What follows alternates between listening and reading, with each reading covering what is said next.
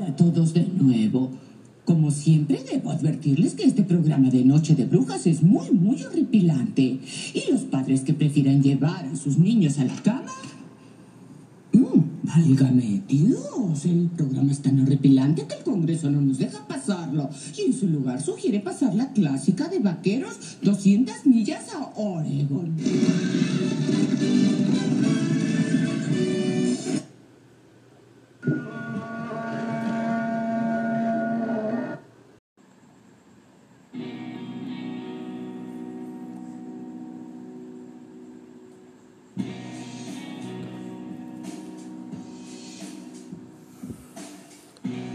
Bienvenidos a otro capítulo de Largos días y plácidas noches. Ya lo saben amigos, el lugar donde hablamos de historias de terror, relatos poco conocidos o casos extraños. Antes que nada, quisiera decirles un pequeño mensajito a todos mis radioescuchas que están en este momento. Y el mensaje es que felicidades, ya es octubre, ya saben lo que significa el mejor mes del mundo, después de la Navidad y después de la Pascua y después de la muerte de Hitler. Aunque eso no es un mes, más que nada es una celebridad desde mi punto de vista, pero bueno, este, y digo celebridad el hecho de que haya muerto Hitler, no el hecho de que él fue una celebridad. Pero bueno, suficiente cháchara. Antes de empezar con el caso de hoy, tengo dos invitados conmigo que quiero presentarles. Y con ustedes, el gran Chris Canto. ¿Qué tal? Muy buenas noches un placer por fin estar de aquí invitado, eh, que me dieran el honor de poder participar en este gran podcast. wow. ya, ya, ya, ya, mucha, mucha cosa. No, no, vaya, la realidad es que me parece bastante entretenido el caso de hoy. Es algo que me tuvo algún tiempo en jaque, de lo cual investigué muchísimo en su momento, porque sí es algo que ya, ya veré más adelante, pero sí está muy, muy, muy, muy, muy torcido todo lo que fue. Ok. Sigamos. Perfecto.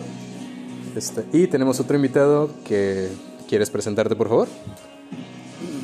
Buenas, mi nombre es A-McFly 1985. Y, ah, sí, tenemos un cosplayer entre nosotros. Y pues vengo a ayudar el día de hoy con información y dar más que nada comentarios sobre el caso del día de hoy.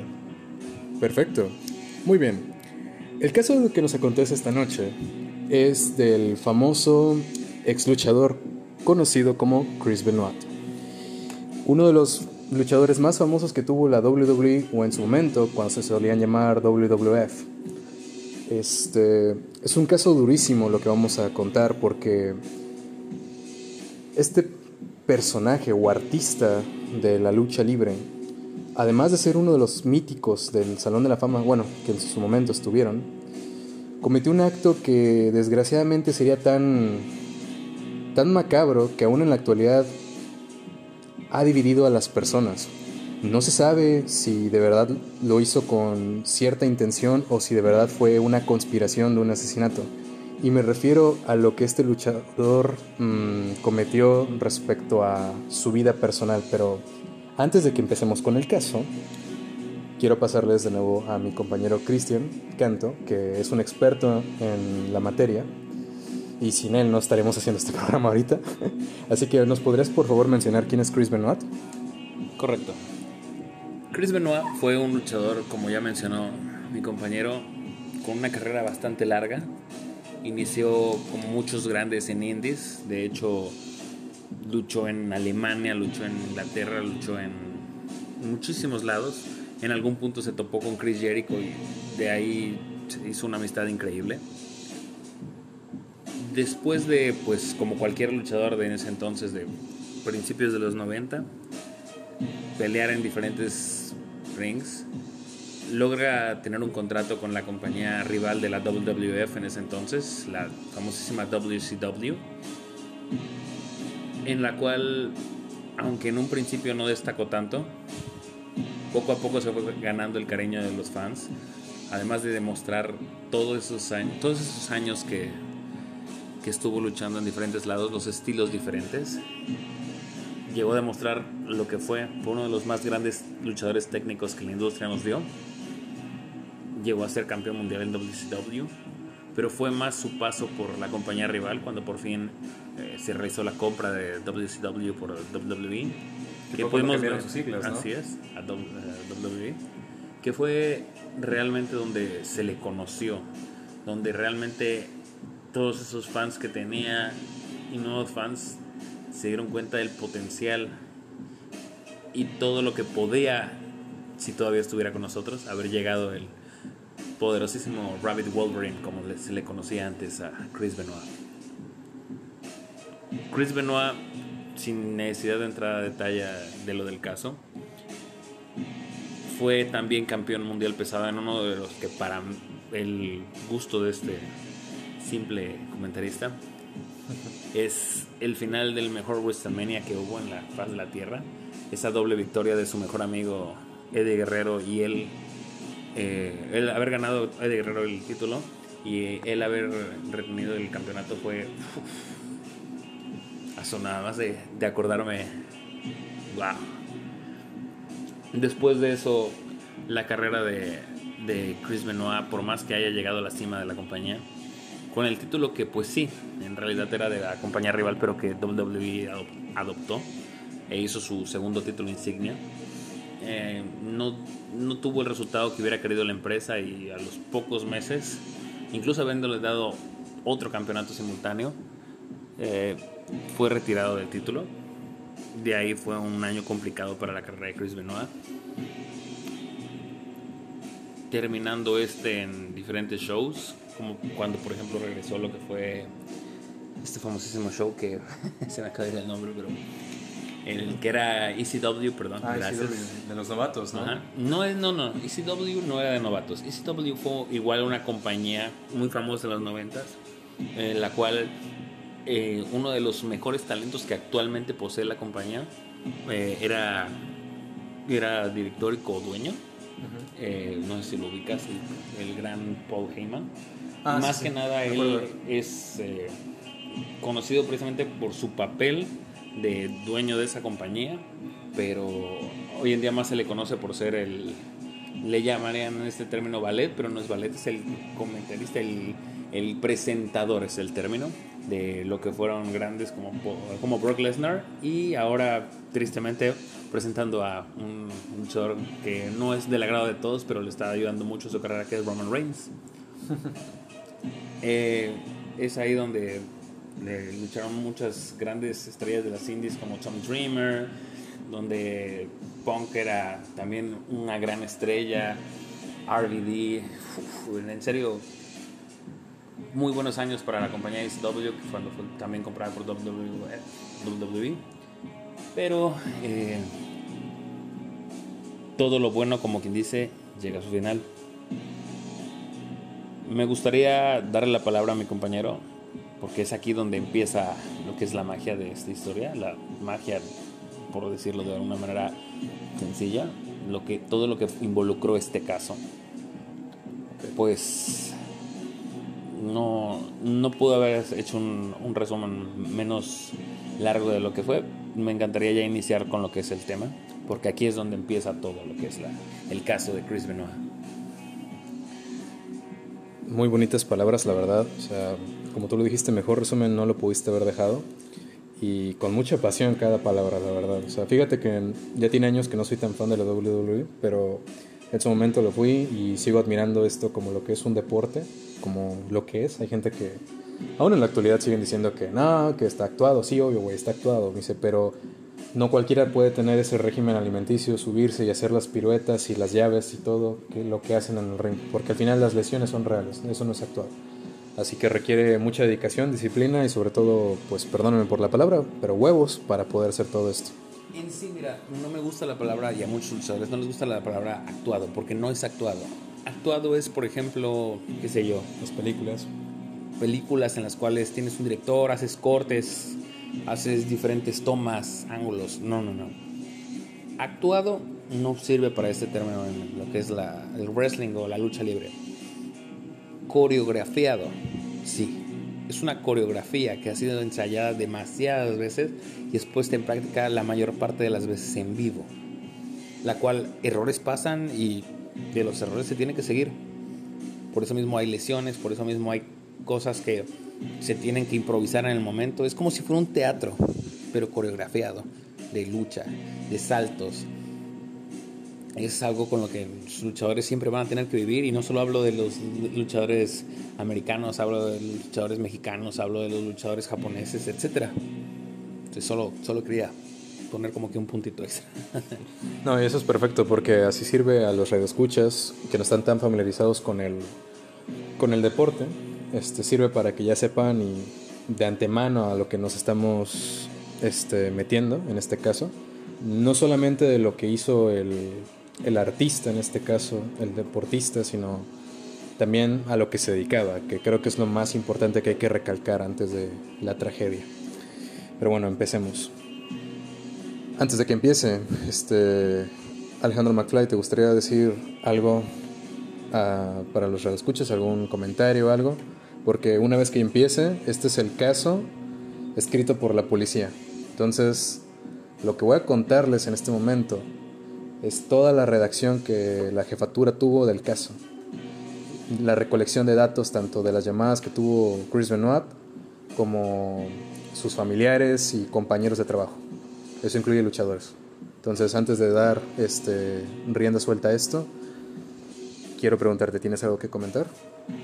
Mm, pues más que nada sería como un tipo, eh, una introducción, pero a mi opinión, al leer este caso realmente es difícil eh, verlo y más que nada leerlo, porque viendo dentro de todo lo que pasó en este caso y lo como dice aquí mi compañero Israel, de, de cómo se informó todo, de, de cómo se hizo todo este informe, pues sí es una cosa muy trágica y realmente es algo que pues ahora sí como diría uno en su tiempo uno no se esperaba de, de, un, de un luchador como Chris y a mi opinión pues viendo todo el informe y todo lo que ha pasado dentro de este caso ha sido pues, impactante y, y, pues más que nada esperemos y pues eh, este caso pues, les ha de su agrado en el sentido de que pues les guste escuchar este tipo de cosas y pues eh, no, pues así, verlo bien, más que nada. En un, en un caso más de informativo y que pues escuchado. Perfecto. Entonces, ya una vez dicho todo esto, empecemos.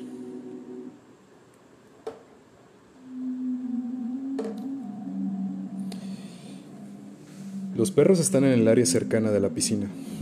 La puerta lateral del garaje está abierta. Fue uno de los últimos mensajes expresados por Chris Benoit, del que se tenga alguna constancia. Se trata de un mensaje enviado a su colega y amigo Chavo Guerrero, la madrugada del domingo 24 de junio del 2007. Esa noche Benoit enfrentaría a CM Punk por el título vacante de la ECW, en ese momento la tercera marca de la, de la WWE y de acuerdo a los guionistas de la empresa, iba a obtener la victoria, lo que significaría su tercer campeonato mundial y su consolidación como el rostro fuerte de la franquicia. Pero Benoit nunca llegó a Houston, donde se realizaría el dicho combate, por lo que fue reemplazado por Johnny Nitro, el luchador canadiense se había suicidado esa noche, tras un fin de semana fatídico, donde horas antes había asesinado a su esposa Nancy, Nancy Benoit, y a su hijo Daniel, tras ahorcarlos con sus propias manos. Un doble homicidio y posterior suicidio que ocurrió durante el fin de semana.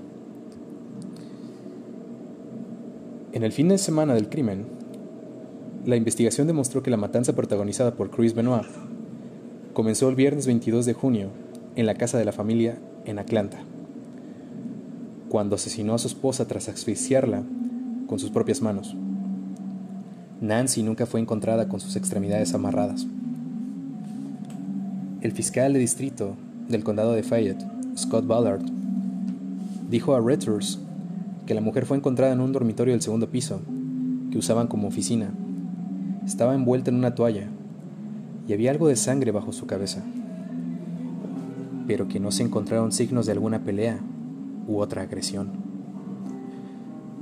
Junto a su cuerpo había una copia de la Biblia, el sábado 23 de junio del 2007, Chris Benoit asesinó a su hijo Daniel de 7 años, de la misma manera que lo hizo con su esposa. Aunque fue sedado con Xanax, reportó a CNN, a la, perdón, reportó a la cadena de noticias mundial conocida como CNN, que el cuerpo estaba en el dormitorio del niño y junto al pequeño también había una Biblia. El luchador tenía ese sábado un show no televisado en Belmont, pero envió un mensaje de audio a Chavo Guerrero, un compañero suyo de trabajo, a eso de las 15 y, digo, a eso de las tres y media, diciendo que Nancy y Daniel habían sufrido una infección estomacal y que llegaría un poco más tarde.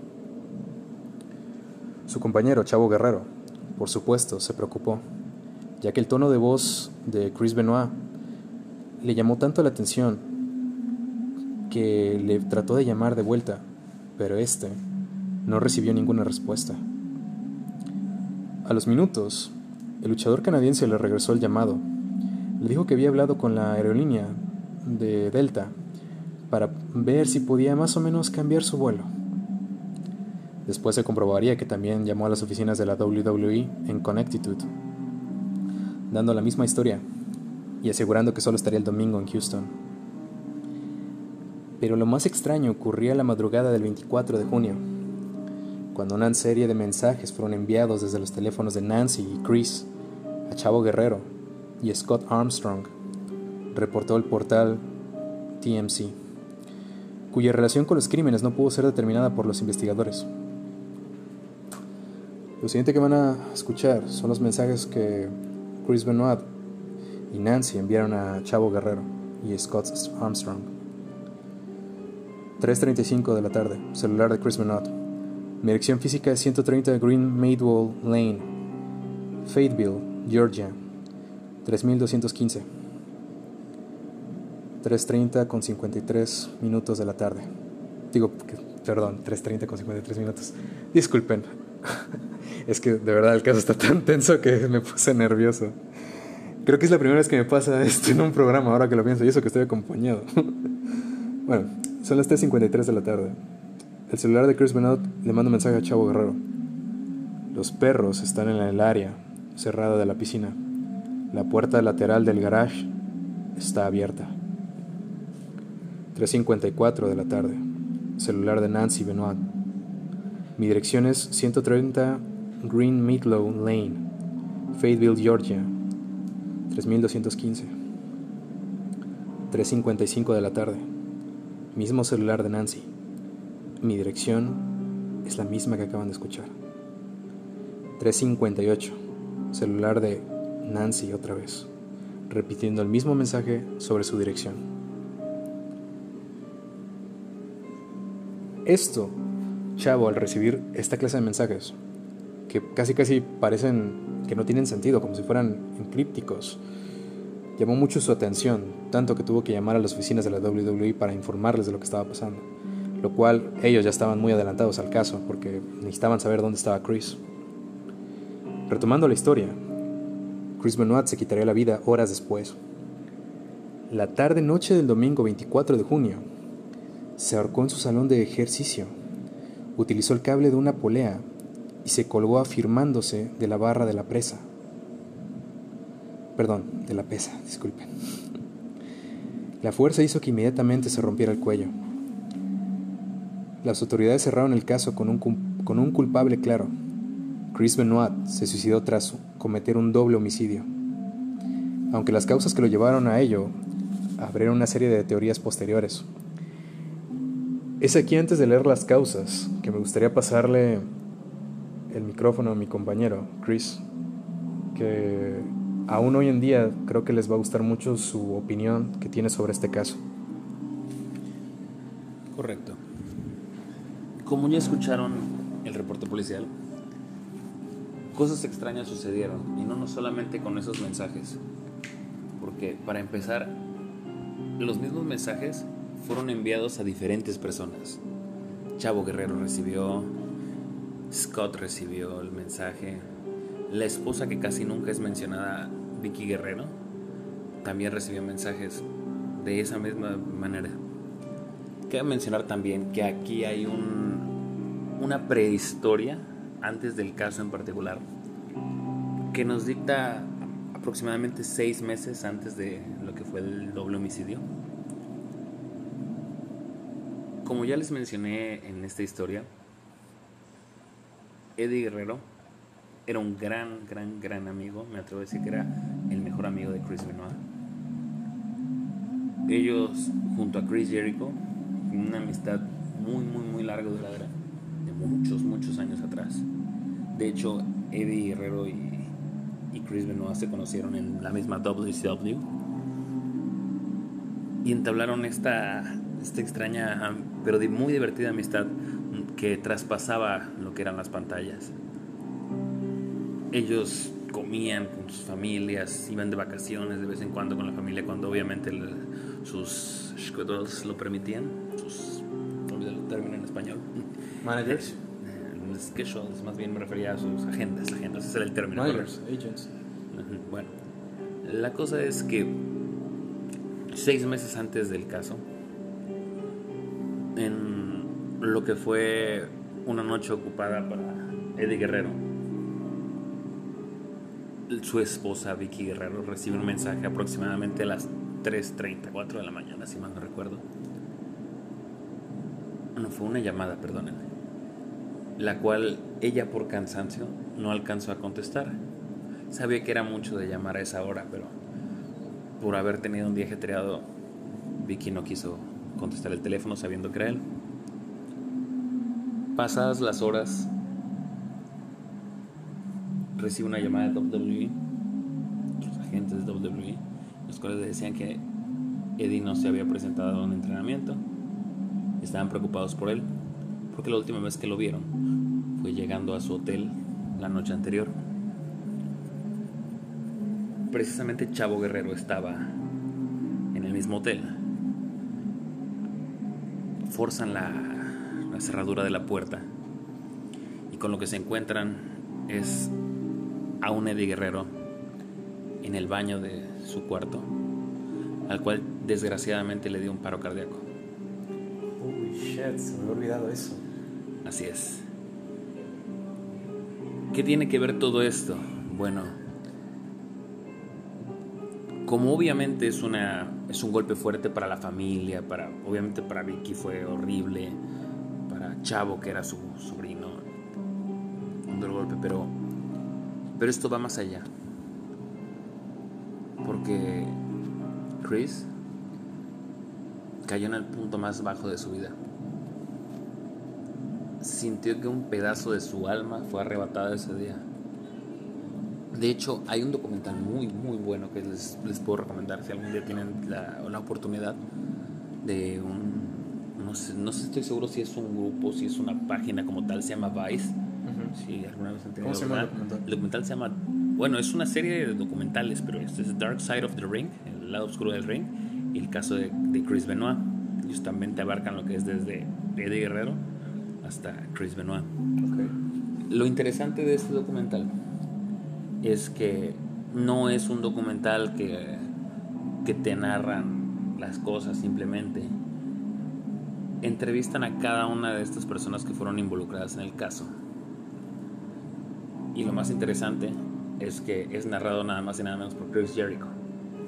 Wow, uno de los grandes Así en la es. actualidad todavía. Y quien, insisto, era parte de esa triada de amistad. Entonces, sí es muy, muy interesante ver sus puntos de vista. Regresando al tema, Chris fue una persona que le afectó como nada en la vida le había afectado, es la pérdida de su mejor amigo Eddie Guerrero. Se dice que los fines de semana posteriores iba a casa de Vicky Guerrero, subía al cuarto de Eddie, se tomaba de las almohadas de sus sábanas y se ponía a llorar incontrolablemente. Se dice que parecía un bebé, tal cual llorando, y hasta su, eh, su esposa, su difunta esposa de, de Eddie, se preocupaba mucho por él, porque vaya, claro que les afectó, pero ah, lo de Chris Benoit era, era algo a otro nivel.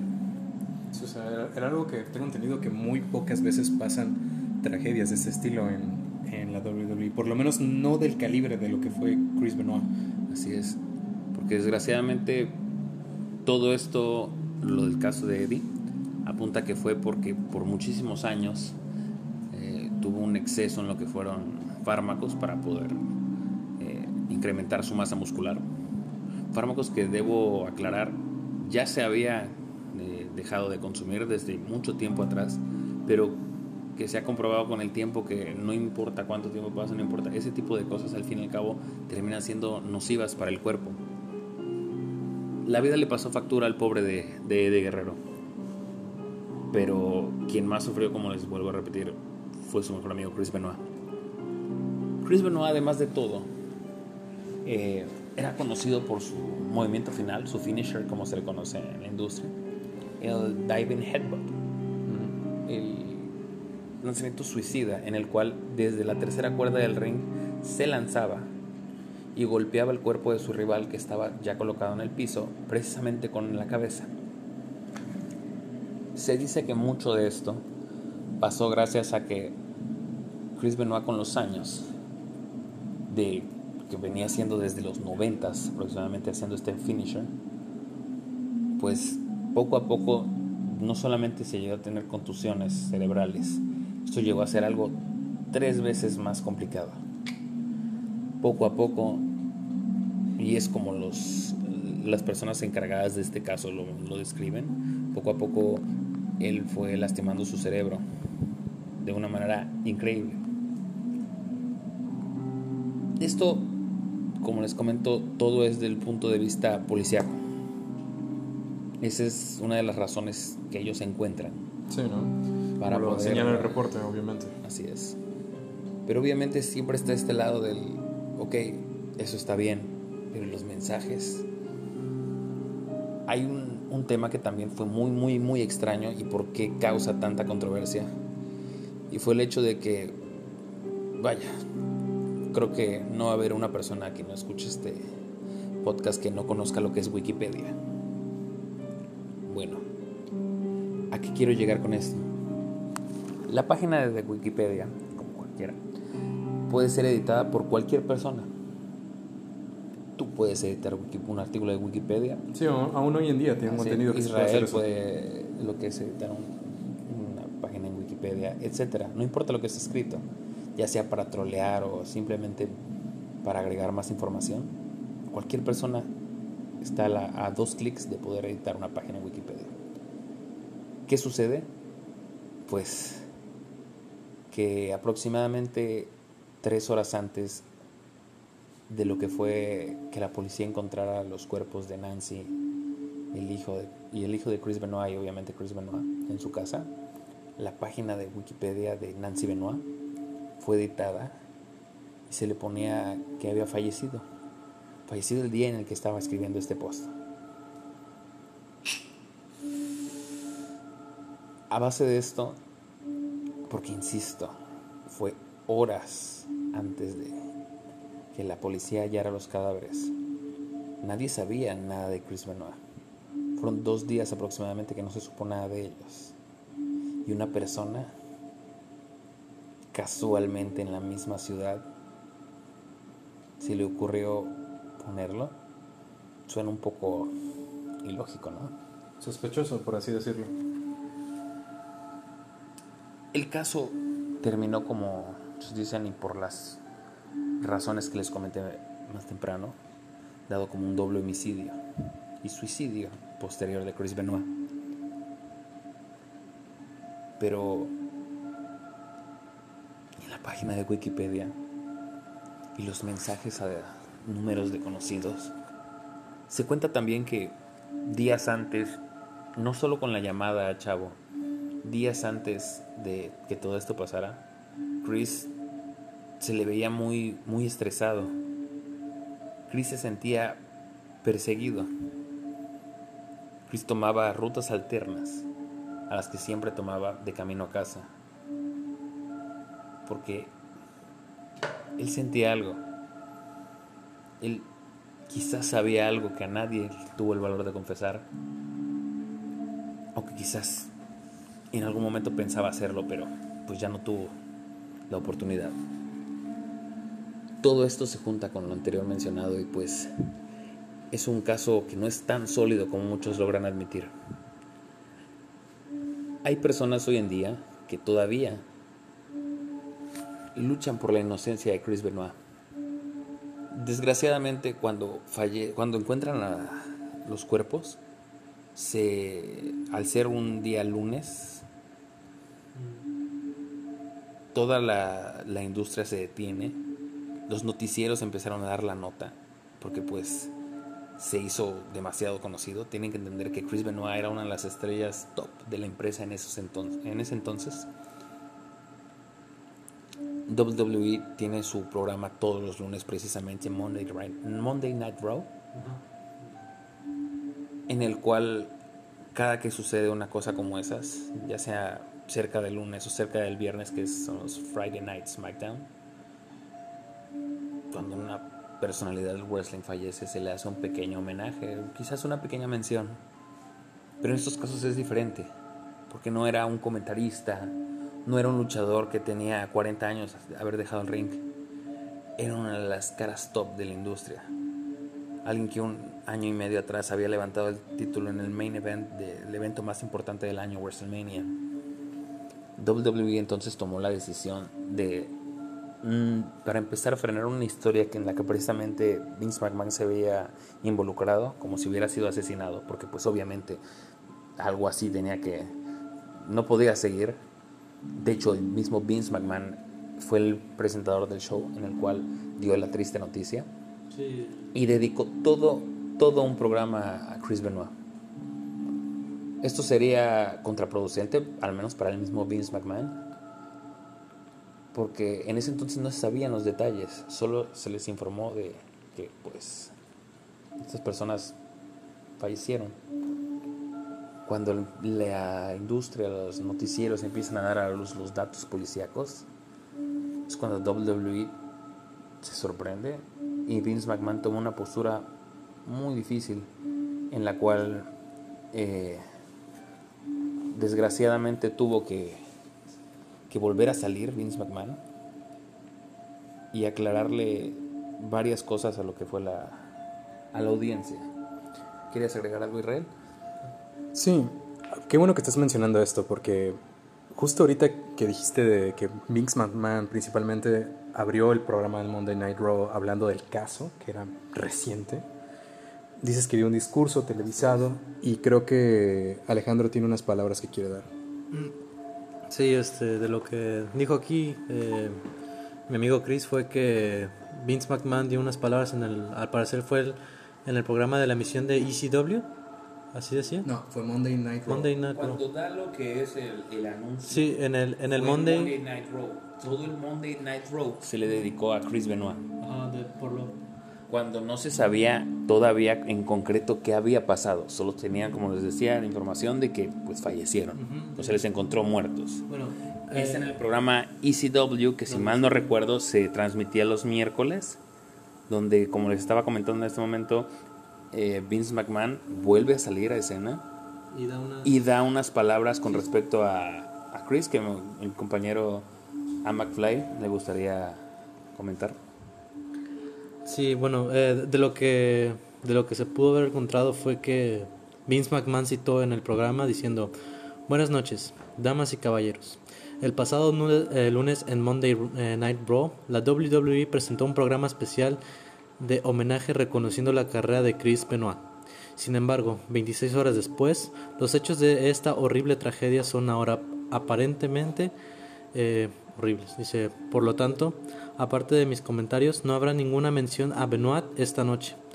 Contrariamente, el programa de esta noche estará dedicado a cualquiera que sea haya visto afectado por este terrible incidente. Esta noche marca el primer eh, paso del proceso de recuperación. Esta noche, las superestrellas de la WWE harán lo mejor eh, que saben hacer en el mundo, entretenerte. Una vez dicho esto, y analizando los puntos de vista distintos de mis compañeros, y sobre todo las causas y el reporte de no solo de la policía, ahora vamos a ver las causas que la policía cree. O entre comillas, los medios también creen, porque pues hay que recordar que esta información la obtuvo primero la policía y después este, los medios empezaron a filtrar todo lo demás. A partir del hallazgo de los cuerpos, El lunes 25 de junio del 2007 se abrió el debate sobre por qué Benoit asesinó a su familia y después se suicidó. Los investigadores confirmaron que en la casa se hallaron esteroides y recetas para la compra de anabólicos. Los primeros indicios de la investigación apuntaban a una rabia del roid, un trastorno mental producido por el abuso de esteroides, lo que también generó una investigación federal contra la WWE. Pues Benoit había sorteado con éxito un control interno de la empresa. La situación obligó a la entidad de la lucha libre a realizar test antidrogas cada 90 días siendo ahora controlables más exhaustivos. Aunque la teoría del abuso de los esteroides tuvo fuerza en los primeros días, los exámenes posteriores mostraron que el cerebro de Benoit tenía severas secuelas del producto de sus más de 20 años en la lucha libre. La prensa saltó sobre los esteroides como la causa de sus acciones, pero las pruebas mostraron que el daño en el cerebro, en forma de, y perdonen si lo digo mal, encefalopatía traumática crónica o CTE y no los esteroides. Fue el responsable de verdad de la pérdida causada por un traumatismo repetitivo sobre el cerebro, que el cual éste puede provocar daños y trastornos graves, como la pérdida de control emocional, adicciones a drogas y alcohol, depresión, conducta autodestructiva, agresiva y violenta, declaró Michael Benoit, padre del luchador, al documental Chris Benoit Wrestling with Demons. Chris Nowinski, ex luchador de la WWE y egresado de la sociología de la Universidad de Harvard, se ha dedicado a investigar sobre las contusiones en el cráneo en los deportes o espectáculos profesionales desde el 2006 y ha tomado el caso de Benoit como un ejemplo de los daños por los golpes reiterados. Nowinski lidera una organización encargada de estudiar los daños de las conmociones cerebrales en el largo plazo, y hasta hace algunos años también revisaba los casos de luchadores, hasta que la WWE comenzó a ser su principal donante, consignia de The Boston Glove. Quien trabajó con Nowinski fue el médico patólogo forense Bennett O'Malley, a quien se le encomendó el trabajo de examinar el cerebro de Benoit enfatizando que a pesar de tener 40 años al momento de su muerte, su cerebro era similar al de una persona de 80 años con enfermedades seniles, traumas de guerra casi casi. Cuando desarrolló un concepto de que la posición o la exposición al trauma repetitivo por fuerza contundente, esta con el tiempo causa un daño cerebral, al igual que en los boxeadores, comencé a preguntarme si esto también se aplica a otros deportes, además del fútbol americano, otros, otros deportes de contacto de alto impacto. Fue entonces cuando Chris Benoit murió. Se suicidó en, en 2007. Examiné su cerebro y también lo identifiqué en luchadores, explicó el doctor Malou para el LA Times. Otro médico que participó en la autopsia del cerebro de Benoit, el doctor Julian Bales, dijo que en 2007 que por muy dañinos que fuesen los esteroides, no había evidencia como tal de que causaran la muerte de las células cerebrales, recalcando que lo ocurrido con el luchador se debió más al CTE. Estos cambios extremos en el cerebro de Chris Benoit son suficientes para explicar el comportamiento aberrante, incluido el suicidio e incluso el homicidio. ¿Son buenas las dosis masivas de esteroides? No pero actualmente no hay evidencia de, los de que los esteroides causen la muerte de las células cerebrales. En nuestra opinión, la lesión cerebral es el único hallazgo objetivo que podemos observar de la autopsia, afirmando este según en la ESPN. Ahora, quiero hacer un pequeño corte antes de que vayamos a la conclusión de este caso, ya que llevamos mucho tiempo, pero les había prometido a todos ustedes que este octubre sería el mejor de este año. Yo sé que este 2020 nos ha quitado un montón de cosas. Películas, conciertos, series, citas, todo. Celebridades inclusive. Pero algo que no nos va a quitar es el hecho de disfrutar los pequeños momentos. Y es como lo que siempre les he dicho. Cuídense allá afuera, por favor. Porque recuerden que además de fantasmas, demonios o asesinos seriales con máscara o locos que te acosan en internet. El peor miedo que uno puede tener es, es hacia el miedo mismo, o sea, nosotros. Vamos a un corte.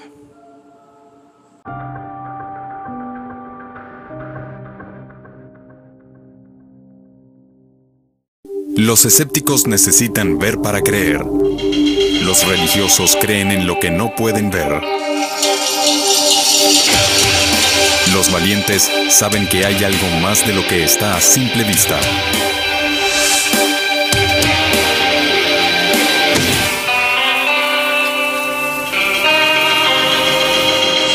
Desafía lo evidente. Bleach. Los martes. Por Animax.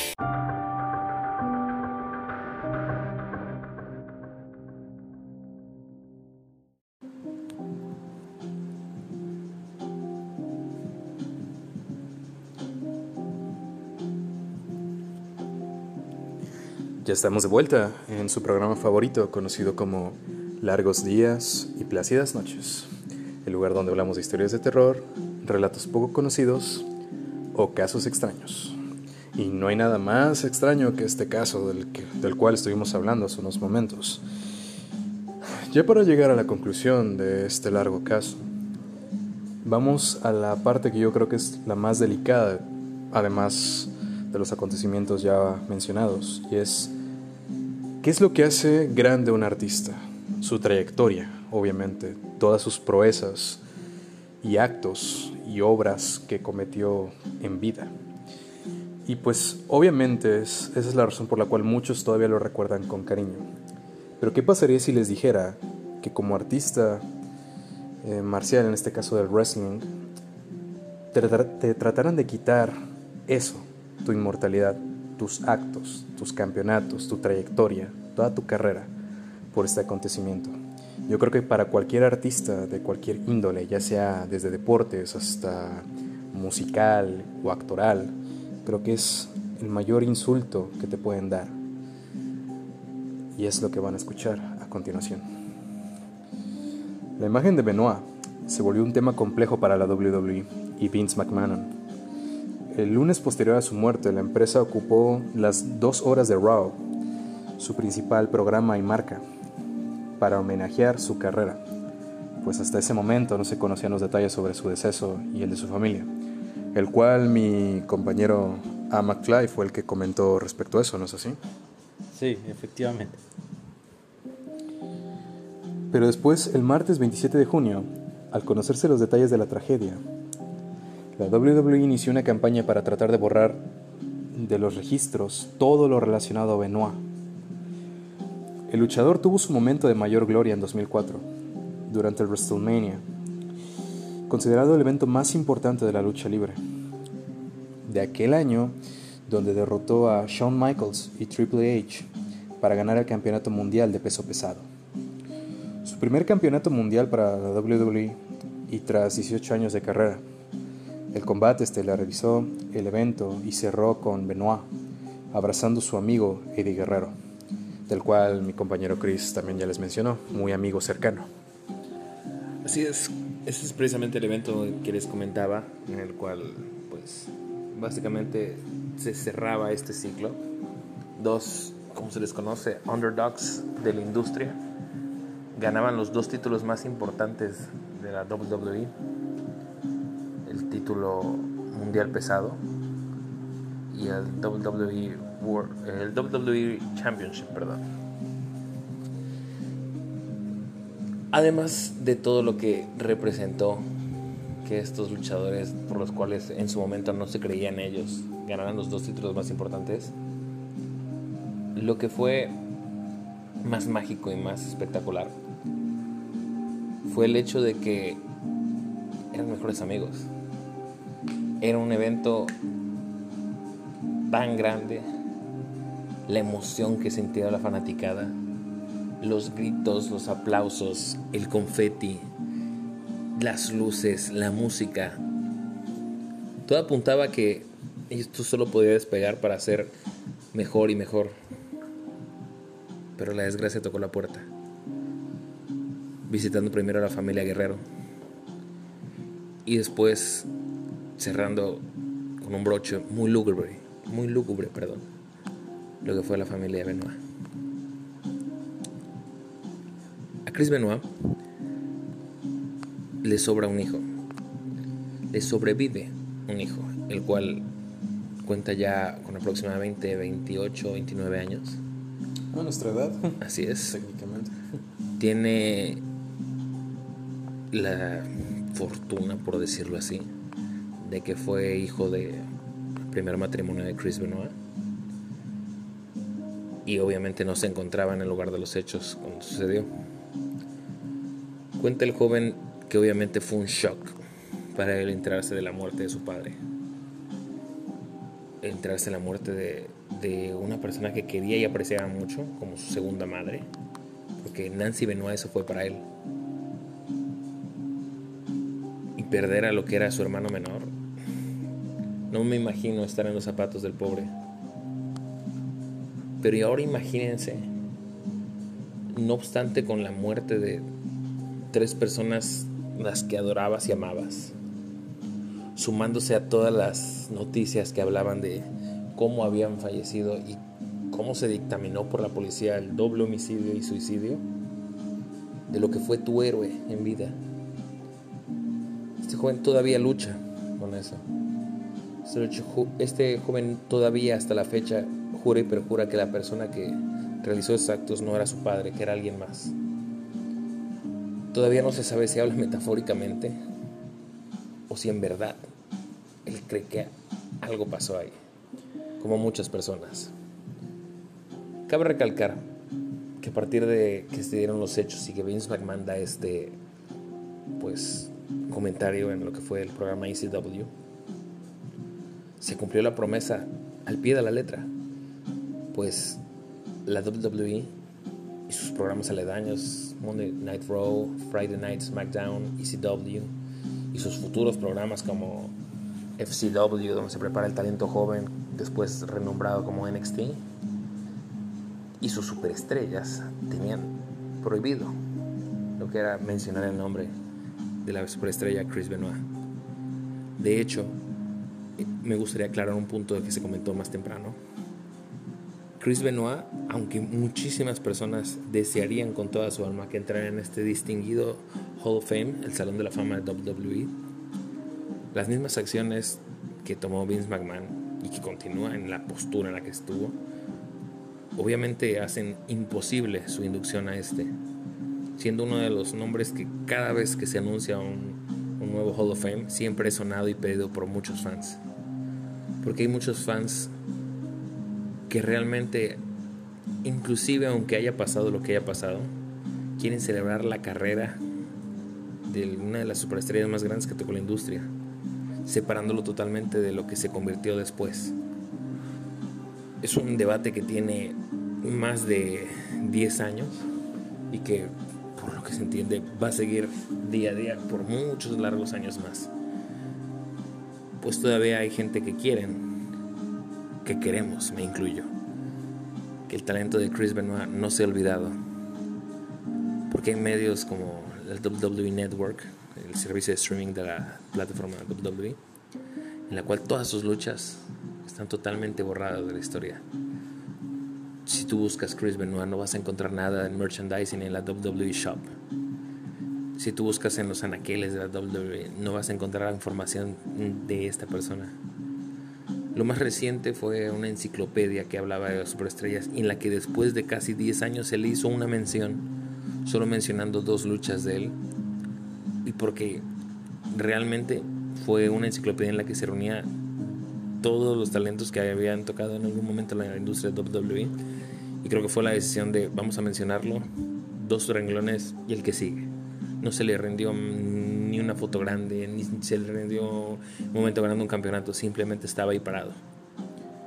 Eso es lo máximo que en 13 años del acontecimiento se ha logrado para reconocimiento de Chris Benoit. Es una lucha que va a seguir y seguirá siendo tanto por parte de su hijo como de sus fans. Es algo con lo que pues se sigue debatiendo día a día. Grupo de fans que lo defienden. Grupo de fans que lo odian. Y esa básicamente es la censura de Chris Benoit. La estrella que WWE no quiere que recuerdes. Mejores palabras no pudiste haber dicho sobre esta hermosa conclusión, ya que, en efecto, es creo que lo peor que le puedes hacer a un artista en general es negarlo, independientemente de lo que haya hecho. Y es un tema delicado porque he tenido muchas discusiones con compañeros este, de trabajo y amigos que, por ejemplo, cuando se enteran que algún director de cine cometió un acto de pedofilia o algún actor cometió un acto machista o algo, siempre tratan de crucificar todo su trabajo y no a la persona. Entonces, yo creo que la gente, y es mi opinión personal, tiene que separar al artista de la persona en la vida real. En la vida real, Christian Bale es una persona muy desesperante, muy hostigante. Es una persona que no sé si se enteraron, pero en un momento hasta llegó a golpear a un, a un compañero de trabajo en una filmación de Terminator, solo porque no dijo bien sus líneas. Y de hecho se equivocó en una coreografía. Y, entonces, eso obviamente está mal, pero es porque él se escuda diciendo que es un actor y se mete en los papeles y todo. Joaquín Phoenix, de hecho, lo trataron de, de destrabancar hace mucho tiempo con ahora la reciente película Joker donde decían que trató mal a los maquillistas e inclusive al chico de sonido, insultándolo a cada rato. Pero es porque, de nuevo, él se escuda diciendo soy un actor y estoy interpretando un personaje y trato de dar lo mejor de mí y, y no debe haber errores, porque se piden a sí mismos ser perfectos. Entonces, yo creo que es como lo que me dijo un, bueno, un jefe de trabajo hace varios años. Me dijo, lo que tú hagas en tu trabajo se queda en tu trabajo. Lo que tú eres fuera de él es lo que define cómo eres como persona. Y en efecto así es. Qué bueno que mencionaste lo de la censura, porque tengo entendido que después de este acontecimiento, cuando eh, Vince, el director, se enteró de ya oficialmente de lo que había pasado, que fue un asesinato de él, todo el merchandising, los juguetes, las playeras, todo se vendió casi casi a precio de nada, tengo entendido. O sea, centavos de dólar. Y los contratos que tenían con videojuegos como THQ, que eran los que hacían los juegos de WWE SmackDown vs. Raw, lo quitaron, o sea, trataron de hacer... Quiero que entiendan una cosa, en cada videojuego de WWE siempre se meten al mínimo al artista del año anterior, como tributo o algo, como despedida pero para el siguiente videojuego lo quitaron a él. O sea, hicieron como que nunca existió. Igual su merchandising, todas las figuras, los relojes, las camisas, o sea, los pósters, todo. O sea, se vendió porque era la desesperación del director de prácticamente, perdón, el presidente, queriendo hacer de cuenta que este artista nunca existió. Y es ahí donde quiero recalcar esto. Cada vez que la empresa ha relanzado el DVD de WrestleMania o en otras plataformas se presenta la pelea de Guerrero contra Kurt Angle como el evento estelar, siempre se omite la lucha de Benoit. Su imagen ha quedado vetada de cualquier video promocional, especialmente sus victorias en WrestleMania, como en Royal Rumble otro evento importante de la WWE. E incluso, como tú dijiste, Chris, en la WWE Network, plataforma online de la compañía. Al escribir tú en el buscador Chris Benoit, no da ningún resultado. Recién en la enciclopedia del 2012 aparece una mención a Benoit. Claro que no aparece entre los luchadores destacados o que han sido campeones, sino que en media página entre quienes han estado en la empresa. No es correcto fingir que no existe.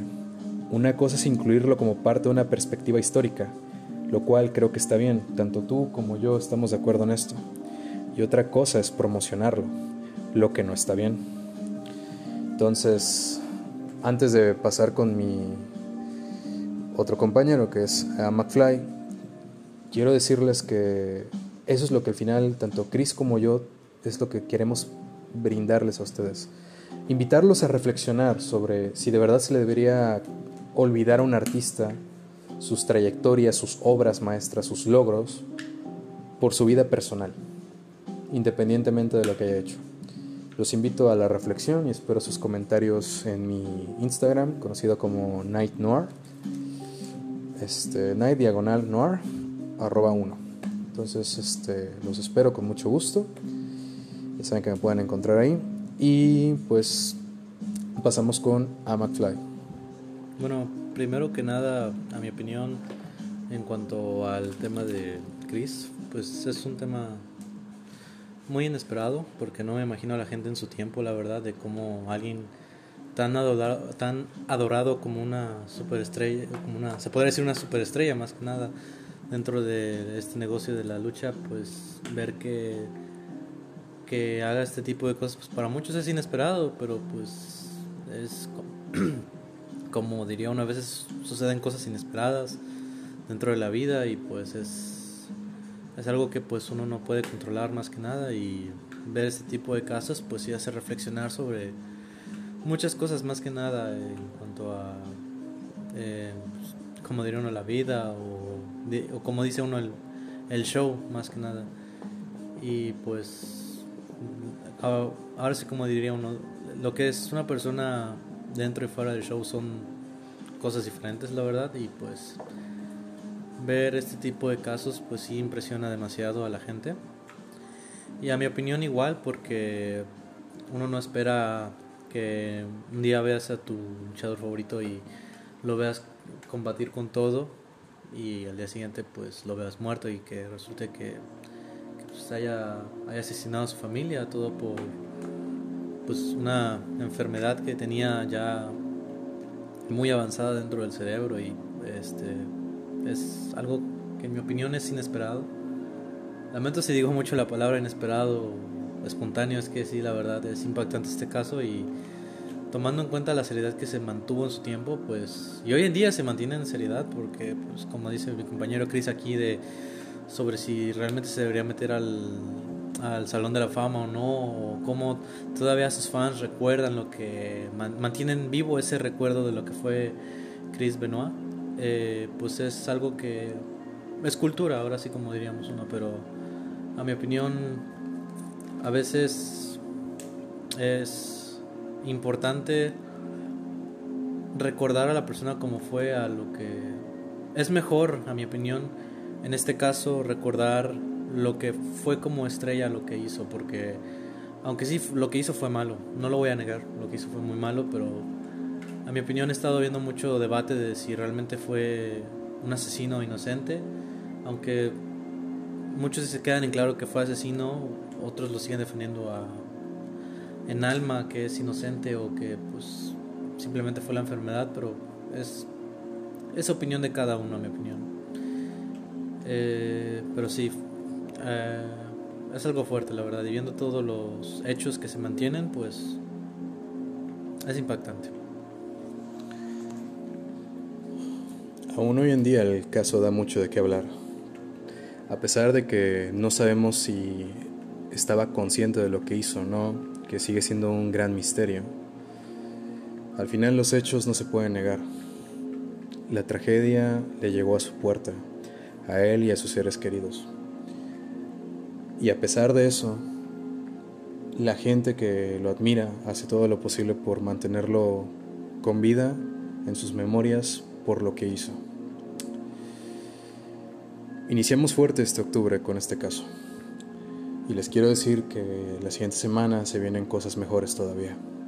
Estén atentos, por favor. Yo sé que este capítulo fue largo, pero con una magnitud tan grande como la de este caso, yo creo que requería un poco de ayuda. Por eso contraté a mis compañeros, Cristian Canto y a McFly, que son muy buenos. Esto fue Largos Días y Plácidas Noches. Por favor, cuídense allá afuera. No quiero que les pase nada. Recuerden que en este mundo hay un montón de cosas y que aunque el ser humano es uno de los peores monstruos que encara el mundo, ya se los dije, el peor miedo es el de uno mismo. Nos vemos hasta la próxima.